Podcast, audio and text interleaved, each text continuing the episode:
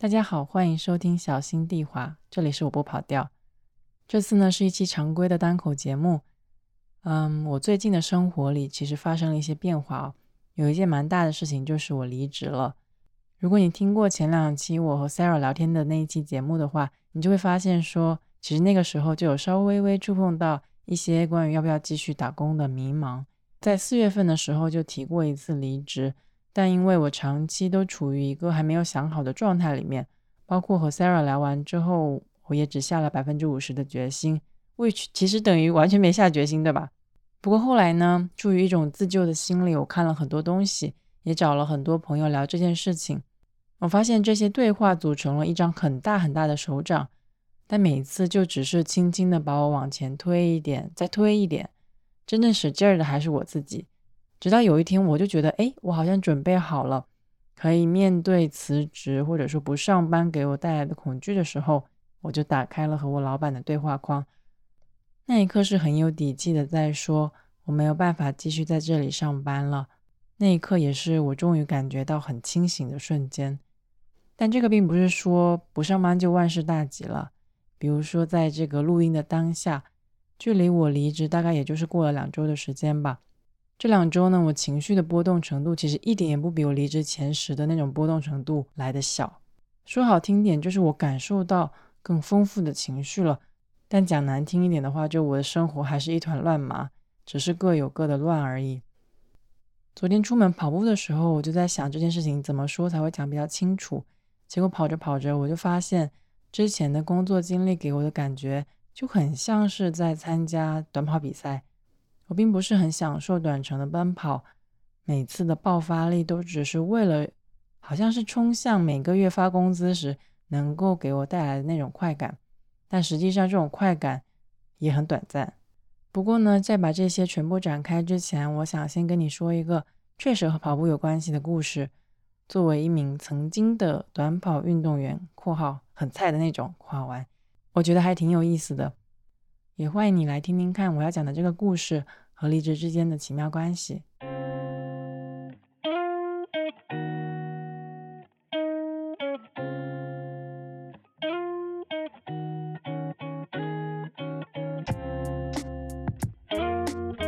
刚才有提到我当过短跑运动员嘛？如果你听过小心地滑的第八期《试试奔跑》这期节目的话，你可能会知道我从小学到高中都是一名短跑运动员。这样算一下，可能大概跑了十年吧。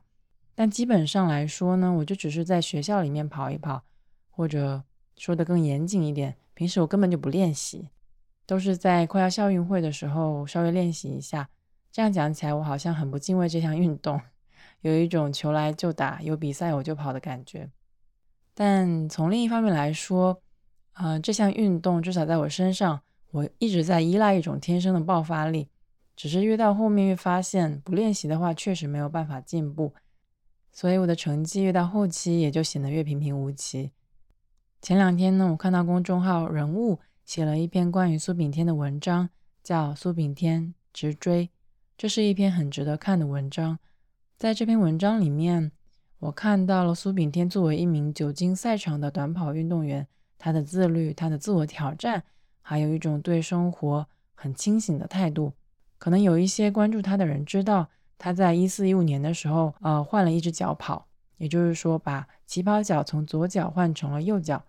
这件事情其实我是在这篇文章里面知道的。后来呢，我也去看了一下关于这件事情其他媒体的报道。我觉得换脚跑对于一名普通人来说，可能就无伤大雅，也不会有什么奇怪的感觉。但作为一名专业的运动员，在这个期间，他所经历到的一些。呃，感受啊，然后一些身体的调整，在一个特别的时间点选择做了这个决定，我觉得这个故事还是挺值得和大家分享的。所以现在就让我来捋捋时间线，和你分享一下这个故事。在苏炳添刚接触田径的时候，他发现说，哎，大家在起跑的时候都是先迈右脚，这个一般来说其实和一个人是左撇子还是右撇子比较有关系。但苏炳添看到了呢，就想，哎，那不行。大概他也想成为一个最靓的仔吧，他想要显得特别一点，所以他把右脚就放在前面，也就是说他这样可以先迈左脚，这个非常彰显他特色的选择，在后来没有给他造成很大的问题，我们可以看到他在前期就以很优异的成绩崭露了头角。零七年，他那个时候其实也没有练特别久的田径，就进入了广东的省队，还没成年就参加了成年组的比赛，而且获得了不错的成绩。零九年就在大大小小的国内国际赛事上拿了十一块金牌，特别是在零九年年底的时候，他在第五届东亚运动会上以十秒三三的成绩获得了男子一百米的冠军。虽然呢，在一二年的伦敦奥运会上，他没能进入男子百米比赛的决赛，但是他在那次成绩也非常的亮眼，这也让他成为了中国短跑历史上第一位晋级奥运会男子百米半决赛的选手。我讲的这些成绩当然只是简单的列举一二了，但从这些成绩里面，我们就可以看到他的不断的进步、不断向前的动力。你可能也会好奇，他的成绩这么好，为什么要思考换脚跑这件事情？是这个样子的。在二零一三年莫斯科天锦世锦赛半决赛上，苏景天呢因为抢跑直接被罚出局了。这个在当时不仅是一个令人遗憾的结果，这件事情其实也对他之后的比赛产生了一些影响。到了二零一四年，为了面对这个阴影，他采取的做法是多参加比赛，比赛多到比往年的场次几乎翻了一倍。我不知道这么说合不合适啊，但我总觉得这个很像一种暴露疗法。直接让自己走进赛场，面对枪响，直面最让人焦虑的场景。这个的目的呢，就是说让自己减少一种习惯性的恐惧和焦虑。但不管怎么说，从结果上来看，比赛的成绩其实没有特别好，反而有一种卡顿的感觉。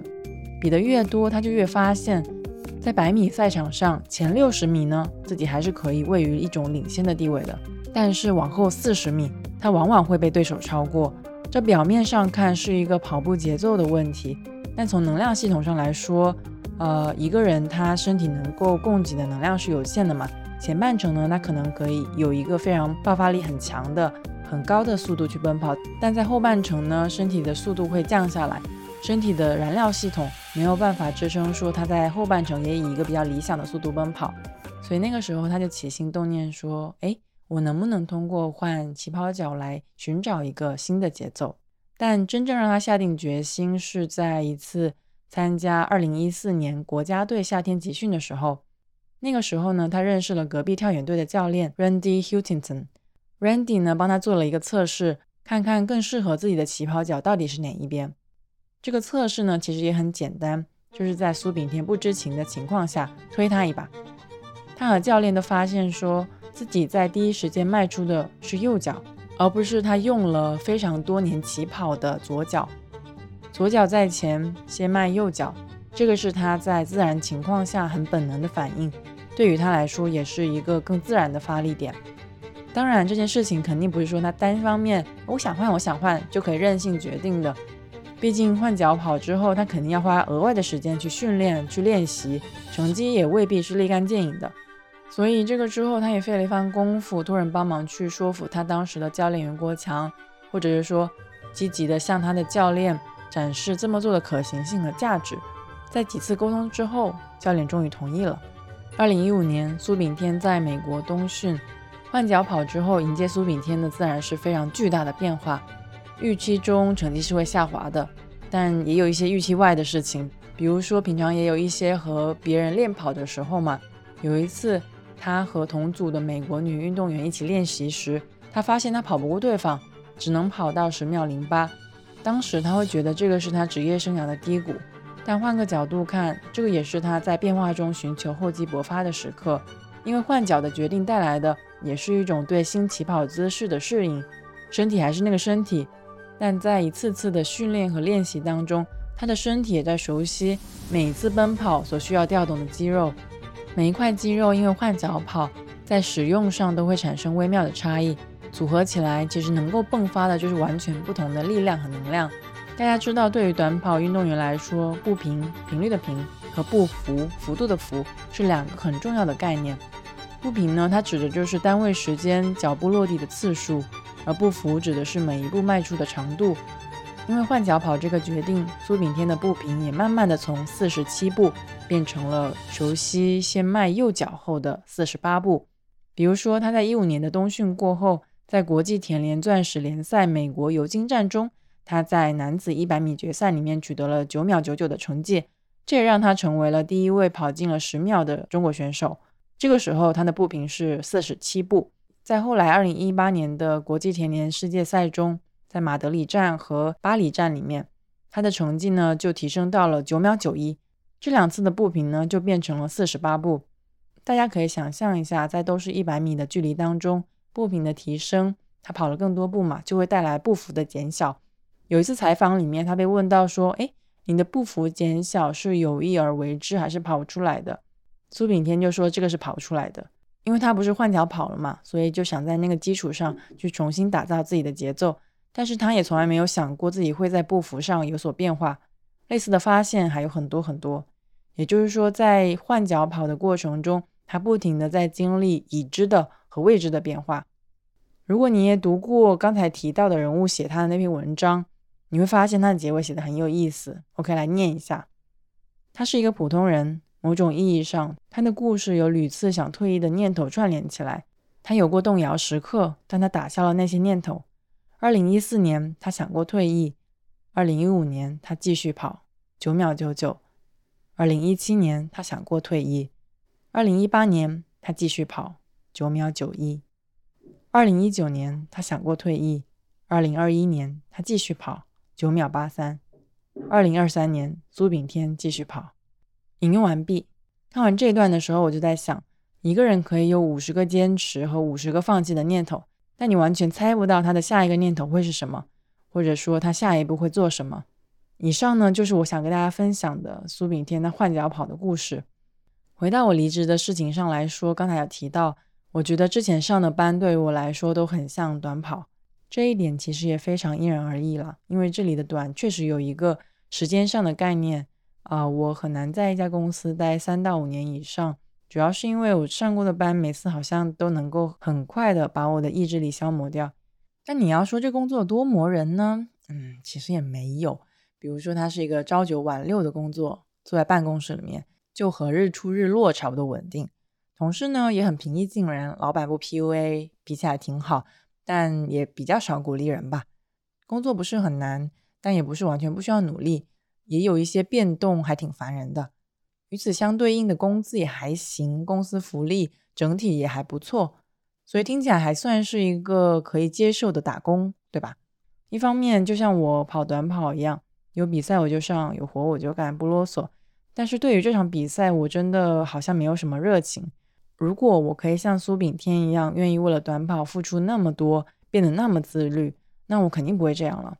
这当中有很多，比如说我当时看不清自己到底想要什么，而错误决策的部分。我只能说爆发力我是有的，奔跑的意愿我也可以抽出来，但在平时我不会再为这个班再多付出什么努力，就是上个班而已嘛。可能有人会说，这样不就够了吗？上班本来就是没有意义的，反正很多人上班也是这样子，打个工。现在这个情况下，有班上也很好了。但我觉得，至少在有选择的情况下，对于我来说，可能不是一个特别好的决定。而且我已经反复试过大家说的什么精神离职啊之类的办法，没想到在我身上贯彻的这么差，而且我会反复的消耗自己的情绪，和单纯的认为这份工作很无聊比起来。这样的反复消耗确实会更伤害我自己。另一方面，即使没有热情，如果这份工作能在实际的技能上给我带来一些成长，我觉得也可以。但是，在我身处的短跑比赛里面，摆在眼前的一些短期的可能会反复变化的目标，以及我看不到太靠谱的教练 （A.K.A. 我的老板），这个就让我很难想象我自己最后到底会出现在哪儿，还能够有什么样的成长？除了薪水，我还能够得到什么？这里面确实会有一些比较贪心的部分，呃，但我也不是没有求救过，就像苏炳添当初求助，后来促使他决定换脚的美国教练 Randy 一样。但是在公司里面上班和在赛场里面奔走还是挺不一样的。你的老板未必有心力、有能力能够让你有很实质性的成长，个人的主动性或者说心态可能会更重要一些。当然啦，我一直认为裸辞是一个风险非常大的决定。也一直不是很相信小红书上遍地都是的裸辞博主，那个呢看起来更像是一种想要流行起来的趋势，所以他们会写得非常动人，而且充满着一种自由的诱惑。外加我也是一个比较厌恶风险的人，所以即使我很早就有类似的想法，但我在行动上一直非常的保守和缓慢。你可以想象一下，《疯狂动物城》里面的那只树懒闪电，那个就是我。真正促使我下定决心的是，我确认我内心还是有一些很想要去做的我喜欢的事情，而且是长期愿意去做的。嗯，只是我一开始的时候还是会有一些担心，有一些迟疑的部分。比如说，怀疑自己不够专业，可能说做出来的东西会被别人笑话，这个是羞耻心的部分；怀疑自己到时候遇到了困难，没有人愿意来帮助自己，这里面有一些害怕，有一些孤独的部分；怀疑呢自己会做不好，会失败，然后一蹶不振，这里面有一些类似存在主义危机呀、死亡焦虑的东西，类似的问题也有很多。我一个人当然是想不明白的，所以。我一直在看一些东西啊，也找一些朋友聊天。如果这些朋友听到这里的话，请接受一下我对你们的感谢，鼓掌。嗯，这些朋友给了我很多的确信感，但他们不是通过告诉我答案来达成的，而是引导我说出我内心真正的恐惧。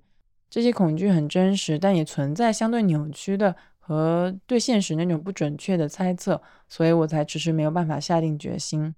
包括我自己也是知道的，我在做喜欢的事情的时候，可能可能不仅仅是把那件事情当做一个爱好，而是会像对待另一份工作那样去认真的做。上班的时候有空就开始研究啊，虽然是在摸鱼啊，专心的程度真的堪比正式上班。忘记时间四个字是很难得的，我很珍惜的，也能够找回来的感觉。下班后也会抓紧时间去做一些思考，愿意为他牺牲一些吃饭的时间啦、睡眠的时间，有点不亦乐乎的感觉。甚至一觉醒来也会开始想这件事情，当然这些都是建立在这些事情还可以去业余的做做，我不需要承担任何所谓失败的风险，对吧？因为没有什么失败可言，我不需要去考虑能不能仅凭自己的爱好就给自己挣一个很体面的、很舒服的生活，或者说去考虑有多大的受众群体能够认可我在做的事情，可能是有，但是我不需要去很。纠结说这个规模啊，什么东西到底有多大，有多少可以是能够具体被转化的价值。总之呢，这件事情对我来说有专注投入时间的意愿，而且我不需要去考虑实际的投入产出比，对吧？以及也不用去面对它能够产生多少市场价值。可能这就是业余爱好存在的意义，对吧？在这个过程中，有两篇文章就对我起到了蛮大的帮助，让我在这个摇摆里面。能够稍稍微稳定一下。一篇是 Lawrence Yeo 的《The Day You Decided to Take the Leap》，你决定要纵身一跃的那一天。这篇文章启发我的地方在于，让我重新确认说，冒险不一定是完全疯狂的事情。对于我一个厌恶风险的人来说，我当然也可以在评估了好处和坏处之后，选择理性的冒险。我觉得“理性的冒险”这五个字对我来说就是一剂蛮大的强心针。而且，Lawrence 他本人就是在这种行为逻辑下选择了冒险，从冒险中获益的人。另一篇应该有蛮多人看过了，是 Program 的《How to Do Great Work》。如果你想看中文版本的话，我推荐你阅读有知有行的那个精译版。这是一篇非常非常长的文章，里面呢有很多我看的膝盖唰唰中箭的部分。原谅我无法用贫瘠的语言来概括，但最后的一段话呢，给了害怕失败的我蛮大的勇气。我来给大家念一个双语版本啊。Do you want to do great work or not? Now you have to decide consciously. Sorry about that. I wouldn't have done it to a general audience, but we already know you are interested. Don't worry about being presumptuous. You don't have to tell anyone, and if it is too hard and you fail, so what? Lots of people have worse problems than that. In fact, You'll be lucky if it is the worst problem you have. Yes, you will have to work hard, but again, lots of people have to work hard. And if you are working on something you find very interesting, which you necessarily will if you are on the right path, the work will probably feel less burdensome than a lot of your peers. The discoveries are out there, waiting to be made. Why not by you? 所以，我现在问你一个问题：这辈子你想不想做出伟大的事儿？现在，立刻，马上给出你的答案。 我一般不会这样要求我的读者，但我知道你内心对这件事情是有渴望的，不然你也不会读到这里了。不要担心自己是否显得太自以为是，你不必将这个答案告诉任何人。如果事情太难，你失败了又怎么样？很多人的问题比这个问题糟糕多了。事实上，如果失败了怎么办？是你最糟糕的问题，那你算是幸运的了。是的，你不得不努力工作，但是很多人都不得不努力工作啊。如果你觉得你正在从事的工作非常有意思，当然，如果你走在正确的道路上，你一定会觉得它有意思。那么你在工作中可能会比你绝大多数的同行更加得心应手。伟大的事业就在那里等待被发现。为什么那个实现的人不能是你呢？引用完毕。这篇文章大概都是像这样的逻辑了，很清楚，有比较强烈的引导性和鼓励的性质。有人会说这个很像高级鸡汤啊。我很难断言到底是或不是，但怎么说呢？相信你想相信的部分就可以了。以及这一次，我希望用善意和鼓舞引导我自己，而不是被恐惧去驱使着，让我在原地打转。所以多亏一些朋友的助推，还有一些文章给我的启发，这些原来我非常焦虑的问题也可以被具体的解答了。比如说，我们回过头去看一下我的一些担心和焦虑。第一个，如果怀疑自己不够专业。其实就可以听听专业的人怎么讲嘛，也想办法变得专业。我心里很重的那个羞耻心的部分，或许可以先丢掉。这并不是说羞耻的情绪不重要，而是说，呃，让人感觉羞耻的意见未必重要。呃，可能到了那个阶段，我也可以比较明确的去判断，啊，哪些事情是真的值得我去在意的。第二个，如果怀疑到时候遇到了困难，没人来帮助自己怎么办？那可能就得向世界先发出一下信号。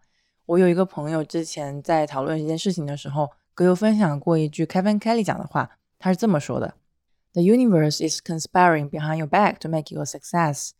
This will be much easier to do if you embrace this pronoia.” 整个宇宙都在背后为你谋划，要相信天助人愿。这个翻译还是挺意义的呀。Pronoia 呢是这个 paranoia 的反义词。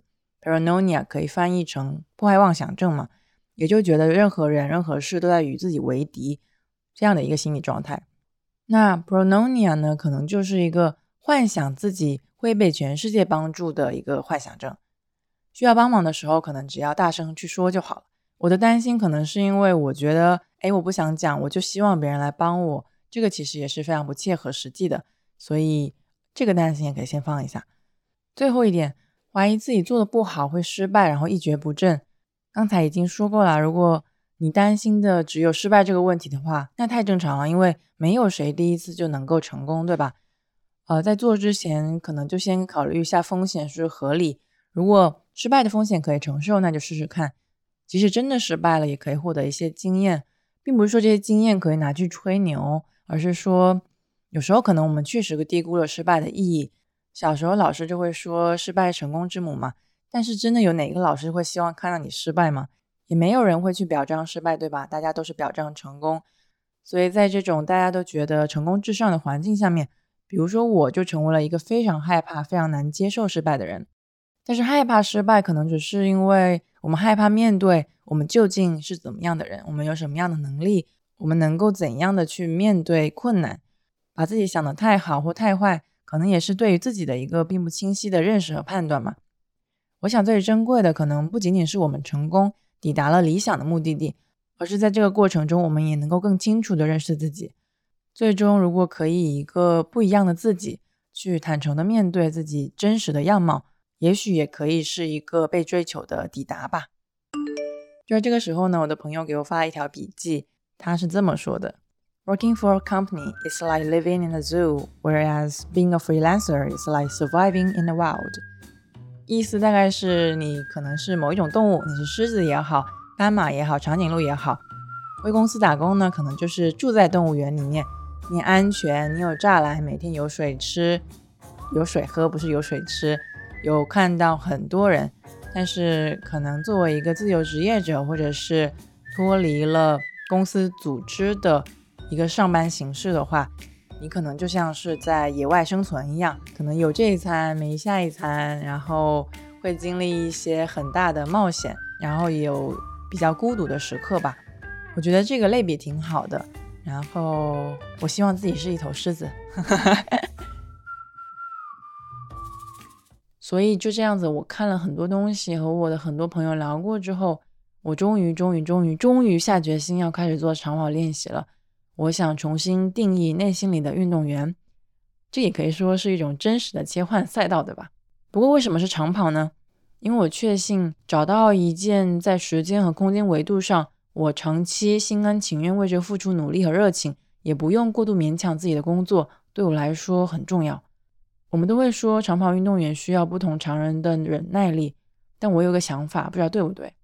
一方面，忍耐力确实是一个特质；另一方面，我觉得更需要去重视的是，这些运动员在这个过程中能够去享受，或者说他们有很强的掌控力，以至于他们能够感受到那种多巴胺分泌的感觉。比起他们单纯的忍耐力，这些可能要重要的多得多。如果一个长跑运动员单纯是因为自己能够忍耐长跑过程中身体所需要遭受的一些磨难啊、一些苦痛，那对我来说也太无趣了吧。这两天我还读到了《New York Times》一篇报道，他研究了短跑、八百米、长跑这三种运动的运动员在奔跑过程中身体各个部分的差异点，我就学到了很多东西啊，比如说什么，呃，刚才提到的步频啊、步幅啊，然后最大摄氧量啊。啊，还有一些七七八八的对于跑步过程中会有影响的因素。除了这个以外呢，很有意思的一个观点是一个运动员提到，有时候不是说单纯的运动员选择了自己要跑多长的距离，而是距离选择了他们。这个大概是一种字面意义上的双向奔赴吧。那么对于我来说，把接下来的过程定义成长跑的另外一个原因是，我希望以一个不那么讲究纯粹的爆发力。很重速度的一个方式来跑到未来的一个终点。作为一个很容易焦躁、急性子的人，我很容易忽略过程，直奔目的地。实际上，这样我就又错过了风景，也没有学到说到底如何庆祝一个目标的达成。常常听到一个问题是这么说的：就到底是旅程重要还是目的地重要？我们好像很倾向于就选择了其中一个。但诚实一点说，我觉得两个都很重要。目的地很大程度上会决定我们的旅程，而旅程的进行也会影响到我们最终是否能够到达目的地，以及到达了之后的感受。只是说你可能会有一些偏向上的选择，比如说更倾向于去看旅程中的一些风景嘛，就是 the journey is the reward，对吧？或者是你确实非常在意这个目标，呃，你就会打引号的不择手段去完成。我觉得真的完成的时候，也会给你非常大的兴奋和刺激感，但。造成矛盾的可能还是我们无法接受一种未知性、变化、不确定性，所以如果是一种非黑即白的选择的话，就很容易导致心理崩溃嘛。这个也是当然我很想要好好学习的能力，就是说去接受结果，不管怎么样，要去 appreciate，要去欣赏和尊重自己付出过的努力。嗯，不过也正如长跑练习四个字所说的，我在心理上其实还没有准备好去重返赛场。这个赛场可能是另外一个职场环境，或者是说我准备好要创业啊什么的。当然，这个几个字从我嘴里说出来，我会觉得有点怪怪的。呃，这方面我就对自己很诚实，因为我知道我还没有准备好去做这些事情。我知道我自己哪里还做的不够好。贸然上场去比赛的话，会不会像苏炳添在抢跑之后加倍的训练啊，加倍的参加比赛一样，越跑越迷失，身体也越来越不知道什么样的状态到底是好的？多去比赛，或者说所谓的把手弄脏，get your hands dirty，当然是非常好的。但是一个人要允许自己有迷失和摆荡嘛，所以我还是承认 I'm not ready，我还没有准备好，我要慢慢来。推自己下悬崖也是有界限的，我想先躺在自己给自己支起的这个安全网里面练习一下，一边练习一边调整。然后上面呢都是一些漂亮话啦。回到现实里，现在我已经不上班两周了。实话说，其实我只是没去上班而已。我的生活该怎么乱还怎么乱，并不是因为这个决定，我的生活就会马上的，呃，前途大好啊，全都光明起来。只是有一点很确定的是，我手动消除了一件让我烦心了非常久的事情，其他的焦躁、其他的纠结全都还在。过去工作了三年，或者说从读书的时候开始，一阵一阵的短跑比赛，也在我身体里面留下了惯性。这个呢，就像苏炳添需要去适应左脚换右脚。起跑脚的变化一样，我也在这个过程中感受到了短跑过后一下子急停，面对生活中突然多出来的空余的时间，其实我可以选择好好的休息嘛和放松，但是身体还不知不觉的在持续这种惯性，还是想要去往前，还是会焦虑说为什么呃我没有在一个前进的状态下面，所以现在我要来感受，我可以停下来，只是因为我知道我可以停下来，不是只有奔跑着的我才可以去表达自我。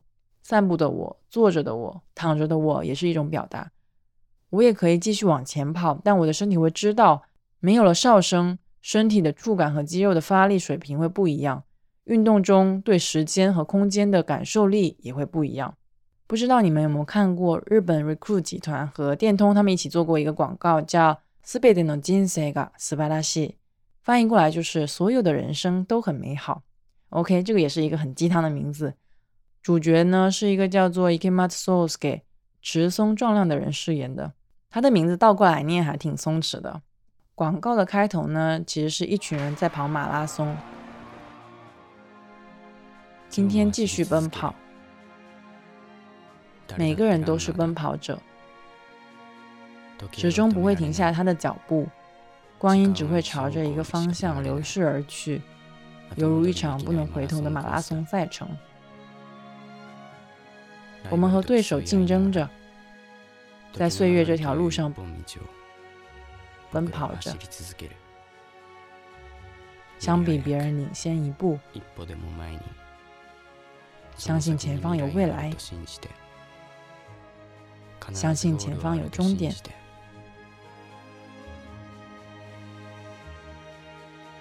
人生就是一场马拉松。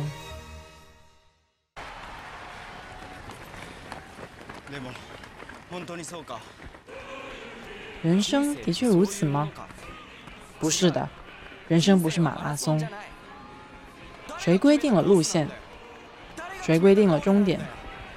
在哪里奔跑都无所谓，朝着哪里奔跑都无所谓。有一条自己专属的道路，仅仅是自己的道路吗？有这么一条路吗？我不知道。我们还未遇见的世界，无比宽广。对的，迈出第一步，苦恼着，苦恼着，坚持到最后跑完全程，失败也好，到别处看看也好，不跟别人比拼也好，道路不止一条，终点不止一个，有多少人就有多少种可能。人生各自精彩。谁说人生是场马拉松来着？这个广告台词特别适合拿去运动会念啊，就很很热血，很中二。嗯，不过对了，我反正还没有想好自己具体要往哪里跑，怎么跑，和谁一起跑，以及我的长跑练习会持续多久的时间。但没有关系，就让我在日常里练习长跑吧。我想起来，在一个报道里面，一个体育专业的教授叫做程志礼。他在知道了苏炳添在自然状态下首先迈出的是右脚之后，他说了一句话：无意识状态下，人的身体本能动作可能是最适宜的。所以我还是先做再说吧，找一下我的本能动作。假设最后我发现适合我的可能不是短跑，也不是长跑，说不定我最后去游泳了呢。哎，那样的话，那时候就让我们在水里相见吧。OK，本期节目差不多就到这儿了。嗯，然后还想告诉大家的是，趁着我还能过一次暑假吧，下周开始我就要去日本玩了。欢迎大家给我推荐一些日本好玩的地方。嗯，如果没有什么想要推荐的话，可以去苹果播客给我点一个五星好评，或者是在小宇宙给我打赏。对，虽然这些听起来完全没有什么因果关系，但是对我们下次有缘再见了，希望可以准时更新吧。拜拜。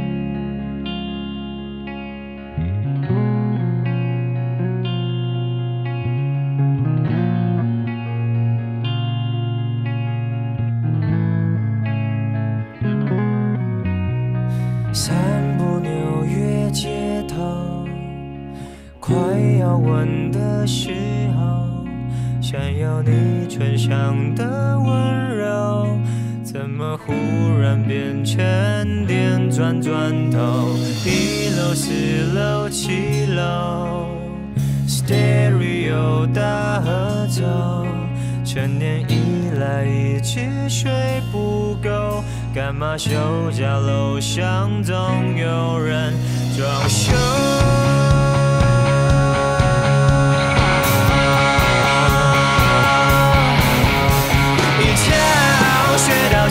醒过来，不管这个胡闹时代到底有多坏，只想在潜意识第六层内没有心情不出来。说来这个事情也奇怪，需要三步之内有你在我拳头就放开，睡得像小孩。